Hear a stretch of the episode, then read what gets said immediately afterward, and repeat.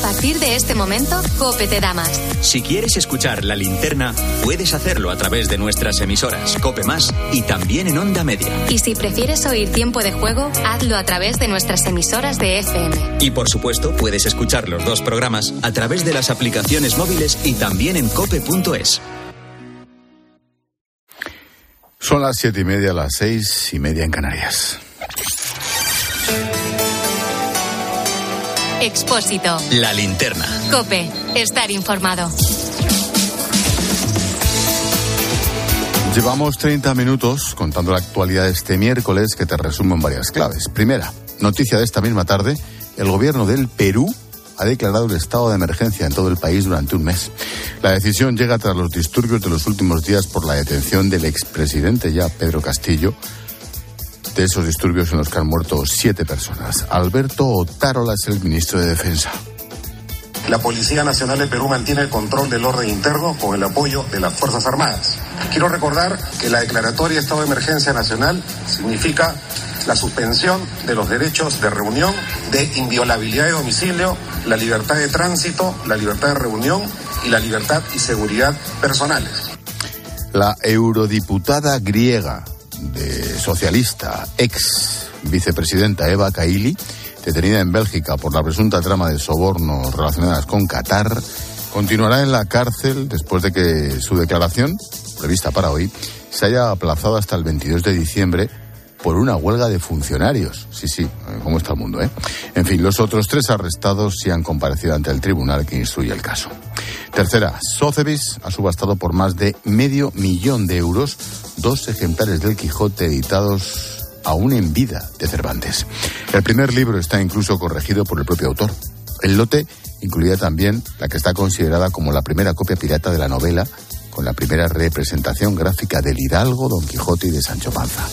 Todos los libros formaban parte de una colección del antiguo embajador de Bolivia en París. Y la clave económica del día nos la trae Pilar García de la Granja de la mano de Iberdrola. ¿Qué tal, Pilar? Buenas tardes. ¿Qué tal Ángel? Buenas tardes. Te cuento que el Gobierno se prepara para subir una vez más el salario mínimo interprofesional antes de que acabe el año. Todo indica que lo va a hacer conforme a la media de inflación de este ejercicio después del dato definitivo del mes de noviembre que hemos conocido hoy, ese 6,8%, y que finalmente se queda en el 8,5% esa media en el año. Actualmente el salario mínimo, como sabes, es de 14.000 euros anuales repartidos en 14 pagas, es decir, 1.000 euros al mes. ¿De qué estaríamos hablando? Pues de llevarse a cabo esta subida quedaría en 1.080 euros al mes. A esto hay que sumar el impuesto de la seguridad social, un 34%. De esta forma, Ángel, el Ejecutivo incrementa su recaudación. A mayores sueldos, mayores la contribución al IRPF y a las cotizaciones sociales. En total, unos 800 euros anuales extra por trabajador que irían a parar a las arcas del Estado. Oye, Pilar, a ver si va a haber elecciones o algo el año que viene, ¿no? A ver si va a haber elecciones o algo el año que viene y además por partida doble. Ah, no sé. en mayo y en diciembre. Venga, luego hablamos. Hasta luego. A las nueve y media, en clase de economía, analizaremos ese dato de inflación y veremos qué pasa, mira, con un producto fundamental. Sí, sí, el queso.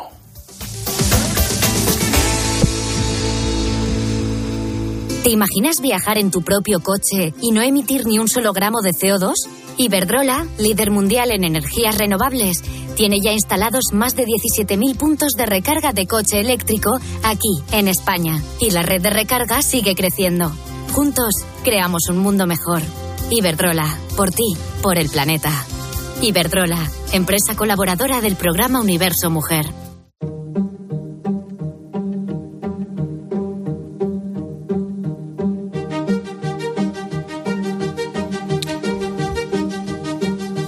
Desde que entrara en vigor la ley del solo sí es sí, más de 55 condenados han visto cómo se reducen sus penas. Una docena han salido de la cárcel. Estamos hablando de los agresores sexuales, de los años que pasaban en prisión o no. Pero ¿qué ocurre con las víctimas? Con esas mujeres que ven cómo los hombres les destrozan la vida y que, y que cuando menos van a tardar poco en disfrutar de su libertad. ¿Qué pasa con esos niños abusados? Antonia vive en Granada y hace dos años fue violada por su marido. La amenazó con un cuchillo de 22 centímetros, después la chantajeó con quitarse la vida. Fue condenado a 13 años de cárcel y ahora la pena se ha quedado en 11. Hace unos días le escuchábamos en Mediodía Cope. Decía que para ella fue un golpe muy duro. Destrozada, desamparada. No hay explicaciones, la verdad, en esto. Porque hemos luchado durante tres años, lo hemos ganado todo, gracias a Dios, pero en dos días ha recuperado lo que nosotros habíamos ganado y se lo han regalado perfectamente a él. Tiene mucho miedo. Con él en la cárcel puede hacer una vida más o menos normal, pero sabe que en pocos años, cuando comiencen los permisos, se lo va a cruzar por la calle. Sabe perfectamente mis pasos. Él sabe dónde trabajo, quién es mi familia, dónde vivo, todo. Y tenemos una hija en común. Mira, otro caso, el de Ana. Los abusos por parte de su padre comenzaron cuando era muy pequeña. Escuchamos su testimonio en 13. A las agresiones físicas se sumaron las psicológicas, la culpaba de provocar los tocamientos, le decía que si lo contaba destrozaría la familia. No denunció hasta los 15 años. Bueno, hubo una discusión familiar cuando yo tenía 15 años y bueno, me dio una paliza y me convenció una amiga eh, que se llama Sonia para acudir a la Policía Nacional porque su padre era policía y nos convenció para ir a la jefatura. No me creyeron y no solo con eso, sino que llamaron a, mi madre. Yo al ser menor no, no podía poner la denuncia. Al contrario de lo que podía pensar, Ana no consiguió el apoyo de la madre, todo lo contrario. La amenazó con internarla en un reformatorio si continuaba con esa actitud. Nadie la creyó.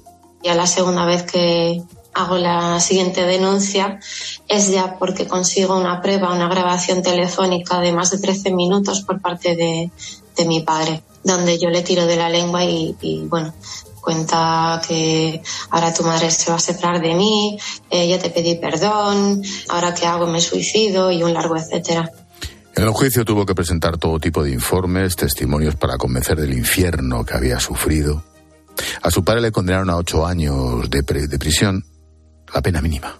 Informes médicos de cuando era niña, que yo iba al psicólogo, ideas suicidas con 11 años, eh, trastornos del sueño, alimenticios. Yo a mis amigas de adolescencia e infancia les contaba eh, lo que me estaba sucediendo. Entonces, eh, todo es unido más informes médicos de cuando era adulta, de salud mental, pues es el resultado de, de la condena que le dieron. ¿Por qué? ¿Qué hay detrás de esas agresiones? ¿Por qué parece que cada vez hay más? Los españoles, sobre todo adolescentes, consumen porno cada vez más pronto. Mira, mira lo que comenta en la linterna Marian Martínez García, profesora de criminología de la Universidad de Navarra.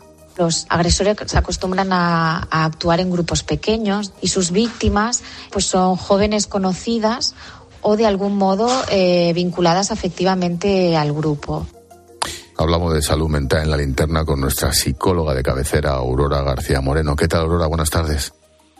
Muy buenas tardes, Ángel. ¿Qué tal? Aurora, mm, María nos decía también que no hay un patrón fijo y que las conductas de los agresores se ven influenciadas por muchos factores. En algunos jóvenes en los que en la etapa de la pubertad han sufrido eh, situaciones de abandono familiar, de rechazo afectivo, incluso han sido victimizados, ¿no?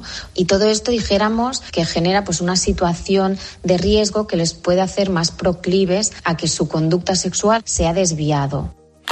¿Hay algunas características, denominador común en los agresores sexuales, Aurora? Pues mira, Ángel, es verdad que, no existe un perfil único. Además, eh, son personas que por lo general tienen una vida muy normal, pero sí se observan unas características muy similares entre estos agresores sexuales, que yo bien definiría, si me permites, depredadores.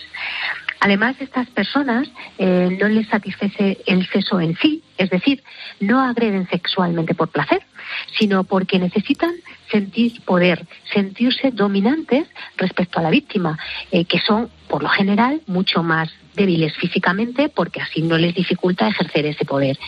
Y por lo general tienen muchas carencias personales y además dificultades para entablar las relaciones personales. No gestionan adecuadamente su frustración, la suelen proyectar siempre hacia la víctima, siendo una manera de sentirse superior sin mostrar empatía alguna, sin importarles esos sentimientos y el daño además que pueden ocasionar, y únicamente lo que le prevalece es sentirse poderosos. Tampoco piensan en esas consecuencias que pueden tener sus actos y algunas de estas personas repiten esos patrones de conducta. Muchos han sido víctimas de agresiones sexuales en su infancia que de alguna manera les ha impedido que su desarrollo sexual pues curse adecuadamente, puesto que han interiorizado de alguna manera el concepto de sometimiento. Y a diferencia de lo que se cree, no son unas personas enfermas. Eh, normalmente suelen tener rasgos psicopáticos, pero saben muy bien lo que hacen, a diferencia de personas con rasgos más maníacos o con discapacidad intelectual, Ángel. Qué horror. Mm, ¿Cuál es el impacto que causan estos depredadores en la víctima tras una agresión sexual? Pues una agresión siempre va a afectar a la víctima de una manera u otra, ¿no? Eh, causando un gran impacto emocional. Todas estas víctimas sienten que les han invadido lo más íntimo de su persona. Eh, tras la agresión van a pasar por una serie de fases. En un primer momento se encuentran eh, como en estado de shock, sintiéndose muy confundida, con mucho miedo y mucho bloqueo. Y a medida que van transcurriendo las horas, van siendo más conscientes de lo que ha ocurrido comienzan a recordar y a revivir mucho de esos momentos. Eh, finalmente suele derivar en un trastorno postraumático que presenta altos niveles de ansiedad, eh, alteraciones emocionales importantes, eh, presentan también un estado de ánimo bastante bajo, dificultades, por ejemplo, en el sueño y sobre todo miedo a situaciones o lugares que les recuerden lo sucedido y sobre todo pues se sienten muy culpables porque fíjate, creen que podrían haberlo evitado, lo que les hace sentirse personas muy inseguras. En el caso de Ana tiene recuerdos de las agresiones desde muy pequeña. Yo los primeros recuerdos los tengo con 3-4 años de edad hasta casi cumplir la mayoría de edad. Al principio, pues el abuso, pues no entiendes muy bien qué está ocurriendo, te llegan regalos, cuando ya eres consciente de lo que te está ocurriendo, empiezan los golpes, en mi caso hubo agresiones también. Desde los 3 o 4 años. ¿Cómo, cómo queda eso marcado para toda la vida, Aurora? pues sufrir abusos sexuales a esas edades tan tempranas, ¿no?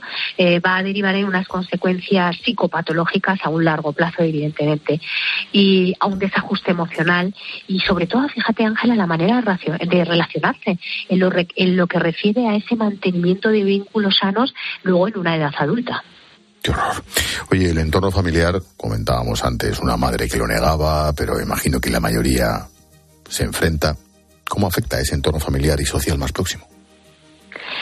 Pues una agresión sexual, eh, esta no solo afecta a la víctima, sino también a sus familiares, a las parejas eh, y a todo ese entorno más próximo, ¿no? Eh, por ello forman parte del tratamiento psicológico cuando les tenemos en consulta, porque también se sienten culpables de alguna manera por no haber sido capaces de proteger a su familiar o a su amigo o a su hija y necesitan saber qué pueden hacer en este momento para ayudar a, a la víctima, ¿no? Para que restablezca establezca de alguna manera su equilibrio emocional y el equilibrio y afectivo. El cambio en la ley ha provocado que muchas víctimas, como en el caso de Antonia, vuelvan a revivir lo que les pasó. Lo vivo día a día, porque vivo donde pasó, pero ya lo iba superando. Pero me he visto que no tengo apoyo respecto a los políticos ni las leyes de este país. Entonces he vuelto otra vez a, a tener esas noches sin dormir, esa ansiedad o sea, revivirlo todo, todo desde el principio, volver a luchar y yo ya, yo ya es que no puedo. ¿Cómo se puede ayudar psicológicamente o de cualquier manera a una persona que ha vivido esto?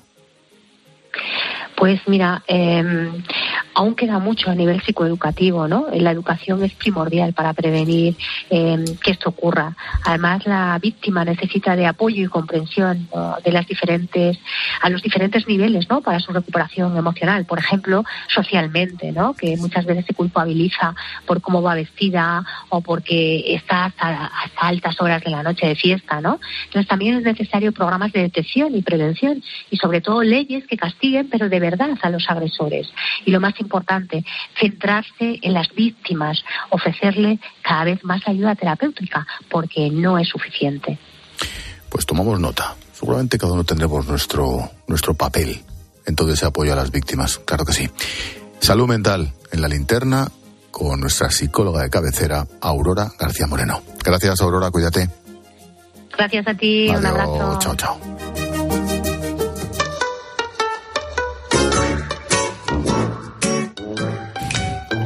Pues a esta hora lo que toca es el... ¡Zas en toda la boca!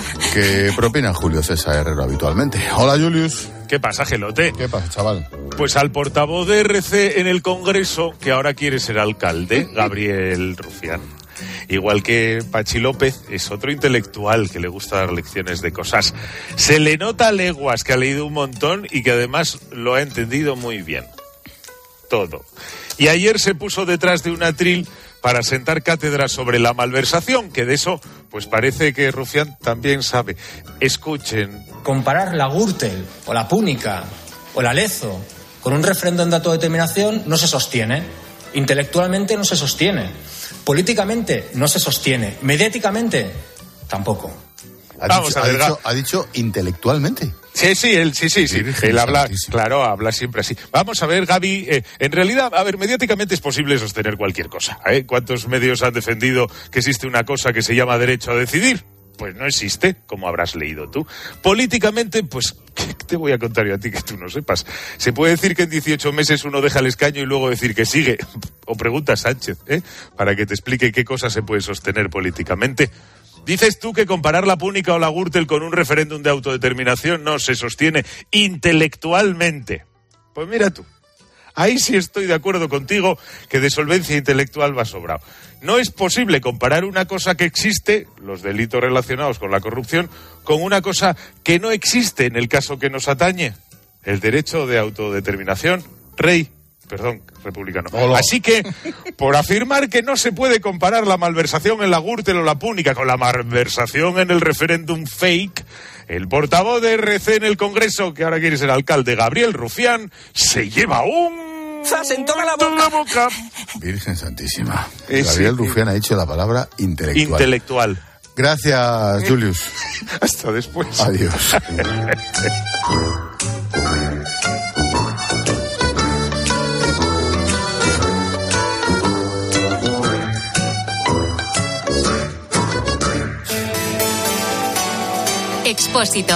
La linterna. Cope. Estar informado.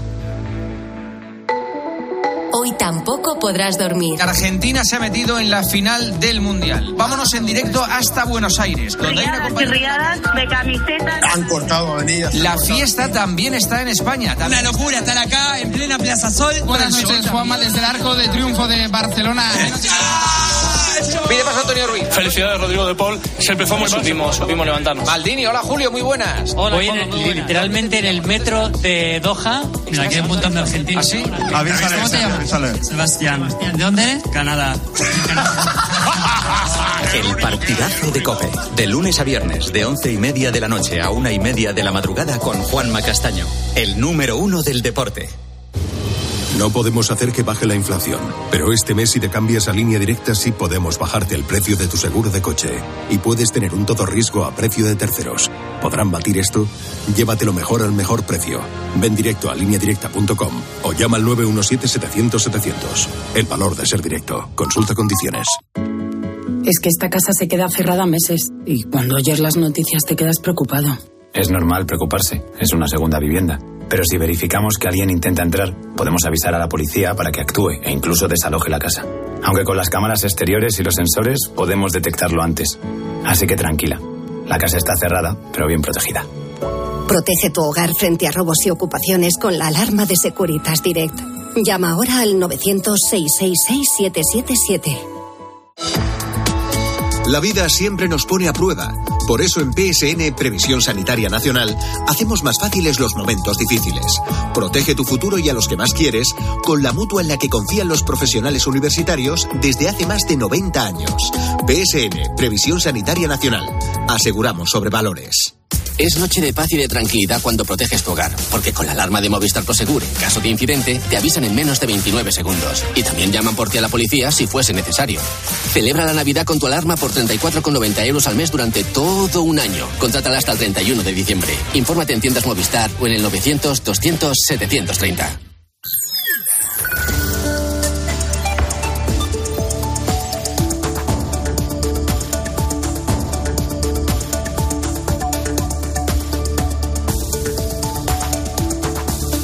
Son las 8 menos 10, 7 menos 10 en Canarias.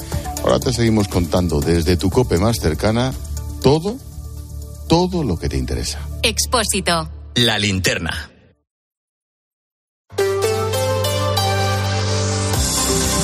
Cope Madrid.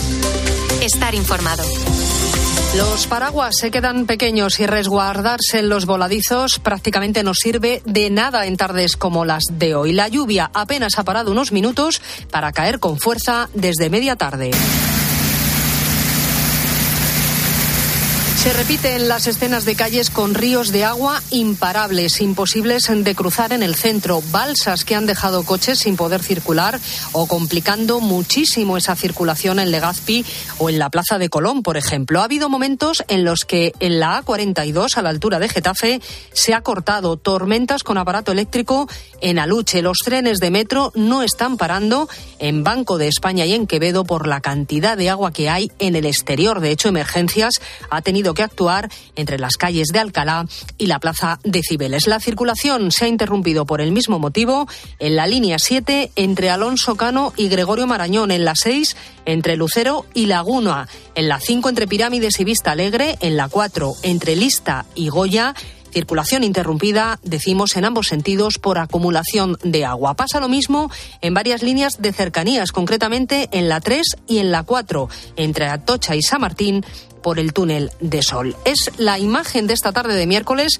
en el que la Consejería de Sanidad ha convocado de nuevo al Comité de Huelga de Médicos y Pediatras de Atención Primaria a otra reunión. Un encuentro mañana a las 11 que debería servir para desencañar esa negociación y poner fin a una huelga que dura ya 24 días. Esos paros los secundan pediatras como Lidia. Piden tiempo para atender a sus pacientes con agendas que puedan asumir era pediatra única de una zona extensísima en Vallecas y me estaba viendo hasta 70 y a veces más niños en una sola tarde, yo sola. Así estuve cinco meses y ya por mi salud, porque perdí 12 kilos, tuve que decir, hasta aquí, me voy. Veremos qué sale mañana de esa reunión porque la sensación de hartazgo entre los profesionales y los pacientes va en aumento. ¿Qué tal? Soy Mame Vizcaíno. Escuchas la linterna de Cope en Madrid. Enseguida hablamos de parquímetros recién estrenados que se quieren quitar, pero antes tenemos que ver cómo está el tráfico.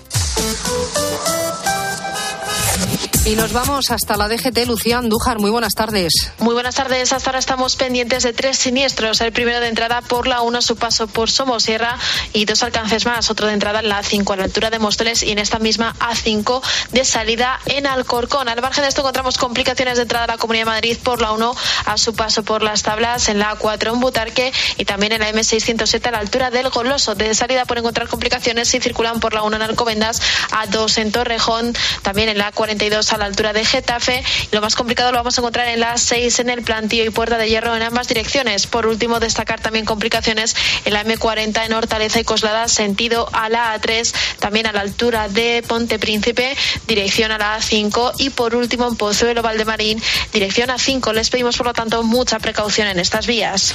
Y en la calle Segovia ha habido un atropello esta misma tarde. Un hombre de 45 años ha sufrido varios traumatismos y ha quedado ingresado en estado grave en el clínico. En cuanto al tiempo, 12 grados pasados por agua en la puerta de Alcalá. Mañana va a seguir lloviendo. Habrá que esperar a la tarde para ver algún que otro claro en el cielo. Cope Madrid. Estar informado. Hay muchas formas de emocionar.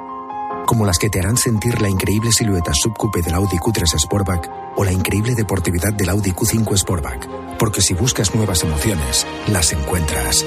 Red de concesionarios Audi. Ven a Motorsan, tu concesionario Audi en Polígono El Balconcillo, Guadalajara y Polígono Mafre, Alcalá de Henares. Tu marisquería de Agustín abre por Navidad. Los días 23 y 24 y 30 y 31 de diciembre abrimos nuestra tienda en la calle Fundidores 71 de Getafe, con todo el marisco más delicioso para tu mejor Navidad. O pídelo online en dagustín.com y te lo llevamos a casa. Dagustín, tu puerto de mar en Getafe. Chaval, ahora llegan Navidades y el remate final del aniversario de Factory Colchón. Lo voy a cantar. En el Factory Colchón siguen de aniversario. Suelta ya el turrón y ven a comprar tu colchón. En la Factory Colchón. Y nos hacemos unos colchones. ¿Tienes 30 segundos? Pues ya tienes la valoración online de tu vivienda. Es lo que tardas en entrar en bafrainmobiliaria.es, teclear tus datos y ver en pantalla el valor de tu piso o chalet. Fácil y rápido. Entra en bafrainmobiliaria.es y descubre Descubre nuestra herramienta de valoración gratuita. Bafre, como debería ser una inmobiliaria. Cope Madrid. Estar informado. En estos momentos, en el Pleno del Distrito de Latina, se está hablando de la retirada de los parquímetros en la Puerta del Ángel. Se han instalado, te recuerdo, hace apenas tres semanas. El SER se amplió en un montón de calles, pero el proyecto no ha cuajado entre los vecinos y comerciantes. ¿Y por qué no lo ha hecho Luis Rafael? Su argumento, Mamen, es que ellos no los han pedido. No ponen en duda los parquímetros cercanos a Madrid-Río, sino la última ampliación, que llega casi casi hasta el barrio de Lucero. Michelle, de la Asociación de Vecinos Puerta del Ángel, no entiende que se haya implantado una zona SER tan amplia, de más de 4.000 plazas, sin que les haya consultado. No ha habido eh, eso que nos decían que lo implantan porque los vecinos lo han solicitado. Nosotros lo que buscamos es una consulta popular de verdad a los vecinos y que los vecinos decidan. Más contundentes son los comerciantes del Paseo de Extremadura. Marica Carmen Contreras es su presidenta. Estamos fuera de la M30, no estamos en una zona de un centro, no estamos dentro de una almendra. No. La zona del río que le han pedido unos vecinos, bueno, que el Paso de Extremadura y todo lo que es la zona, hay mucha gente trabajadora, que es que no se ha contado qué hacen esas personas, cómo vienen a trabajar. En vez de favorecer o ayudar un poquito al comercio pequeño, pues a menos. En cualquier caso, la decisión final quedará en manos del Ayuntamiento de Madrid. Los precios, el IPC, han bajado un poquito en noviembre, pero si los comparamos con los del año pasado por estas fechas, vemos que se han incrementado casi un 6%. Los alimentos y las bebidas no alcohólicas son las que más se han encarecido y todo el mundo busca fórmulas para rebajar el coste de la cesta de la compra. Cuando uno cocina para los suyos y, en el caso de Carlos, cuando lo hace para los demás en su bar de Parla. Belén Ibáñez. Compara los precios, busca las ofertas y evita los intermediarios. Con eso, Carlos Moreno logra un menú para llevar donde elegir cuatro primeros y cuatro segundos. Un menú que valdría como mínimo 8 euros. Pues bien, aunque parezca mentira, logra sacar un beneficio porque vende mucho. Si vendo yo mil menús y me, y me gano unos 50 por cada menú, son 1.500 euros diarios. El objetivo, explica, es ayudar a las personas con dificultades económicas, sobre todo a las más mayores. De que no se tienen que preocupar en guisar. Y es que le sale mucho más barato que si compran ¿eh? Y se lo llevan hecho, nada más que coger, se lo llevan caliente. Y está acudiendo mucha gente. Eso sí, con esos precios tampoco se puede tirar de mucho producto fresco. Para que te hagas una idea, hoy había lentejas, espaguetis carbonara, guisantes con jamón, ragú, chuletas de Sajonia, San Jacobos y hamburguesas elegir, pan, agua y fruta de postre. Bueno, ayuda también que se haya congelado un año más y ya van ocho las tarifas del agua en la Comunidad de Madrid. Cope Madrid. Estar informado. ¿Necesitas dinero? ¿Tienes coche? Carvaquízate. Entra en carvac.es, valoran tu coche y en 24 horas tienes el dinero, con total confidencialidad y sin trámites bancarios. No importa SNEF o RAI. Así reconduces tu situación económica fácilmente y sigues disfrutando de tu coche con un alquiler. Suena bien. Carvac.es. Dinero por tu coche. Tu marisquería de Agustín abre por Navidad. Los días 23 y 24 y 30 y 31 de diciembre abrimos nuestra tienda en la calle Fundidores 71 de Getafe, con todo el marisco más delicioso para tu mejor Navidad. O pídelo online en dagustín.com y te lo llevamos a casa. Dagustín, tu puerto de mar en Getafe. En la Tierra somos más de 7.000 millones de personas y todos generamos residuos. ¿De verdad crees que el usar y tirar va a durar para siempre? En Sigaus damos nuevas vidas a un residuo tan contaminante como el aceite usado de tu coche. Sigaus, contigo somos economía circular. Vender tu piso es mucho más que poner un anuncio online. Con Tecnocasa, un profesional dedicado a ti gestionará todo el proceso de venta. Además, Kiron busca la hipoteca al comprador de tu piso. Vende con la garantía de la marca líder. Tecnocasa, más de 25 años de experiencia y más de 800 oficinas en España. Estar informado. Está a punto de empezar la segunda semifinal del Mundial de Qatar, Francia-Marruecos, y la Policía Nacional ha desplegado un dispositivo similar al que activó cuando jugó España contra la selección marroquí, entre otras zonas en la Puerta del Sol, cuyas obras se van a retomar el próximo 7 de enero tras la festividad de Reyes y una vez acabadas las Navidades. Están paralizadas de momento para evitar que tanto la maquinaria como las obras en sí supongan un problema para la seguridad en unos días en los que hay tanto movimiento de gente por el centro. Según el ayuntamiento, van en y acabarán en abril del año que viene. Y te recuerdo que hay varias líneas de metro afectadas por acumulación de agua tras las intensas lluvias de esta tarde. Son la 4, la 5, la 6 y la 7. Hay estaciones en las que los trenes no están efectuando paradas. Además, está cortado el acceso a la calle Alcalá sentido Gran Vía desde Cibeles y también están afectadas la línea 3 y la 4 de cercanías. Escuchas la linterna de Cope. Seguimos contándote todo lo que te interesa con Ángel Espósito.